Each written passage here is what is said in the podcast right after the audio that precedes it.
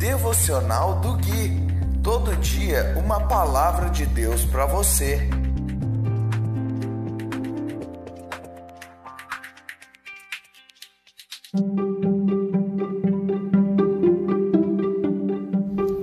Dia 23 de dezembro de 2020, devocional de número 128. Olá, aqui é o Gui e esse é o devocional de número 128, baseado no livro de Salmos. Hoje nós vamos ler todo o capítulo 47, ou seja, do versículo 1 até o versículo 9. E diz assim: A santa palavra de Deus: Batam palmas todos os povos, celebrem a Deus em alta voz, pois o Senhor Altíssimo é temível, é o grande Rei de toda a terra. Ele derrota os povos diante de nós e põe as nações debaixo dos nossos pés. Escolheu para nós uma terra como herança, o orgulho dos descendentes de Jacó, a quem ele ama. Deus subiu em meio a gritos de alegria. O Senhor se elevou ao forte som de trombetas. Cantem louvores a Deus, cantem louvores, cantem louvores ao nosso Rei, cantem louvores pois Deus é o Rei de toda a terra. Louvem-no com um salmo. Deus reina sobre as nações, sentado em seu santo trono. Os governantes do mundo se juntaram ao povo do Deus de Abraão, pois todos os reis da terra pertencem a Deus. Ele é grandemente exaltado em toda parte. Eu quero falar a respeito é, de louvor e adoração nesse salmo. E uma coisa que é interessante nós vemos aqui que os salmistas eles estão é, nos ensinando a respeito de louvores em alto e bom som, porque eles falam: batam palmas todos os povos. E ele diz: celebrem a Deus em alta voz. Depois, lá embaixo, no versículo 5, ele vai dizer: Deus subiu em meio a gritos e não sussurros, não, a gritos de alegria.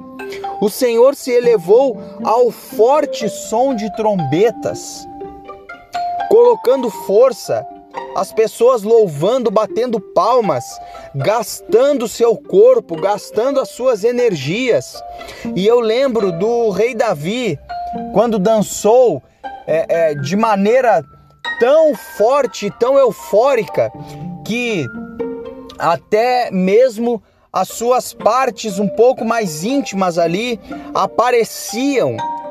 E a própria esposa dele, Mical, a filha de Saul, se escandalizou ao ver o rei dançando daquela maneira, mas Davi não estava nem aí, ele estava eufórico de alegria.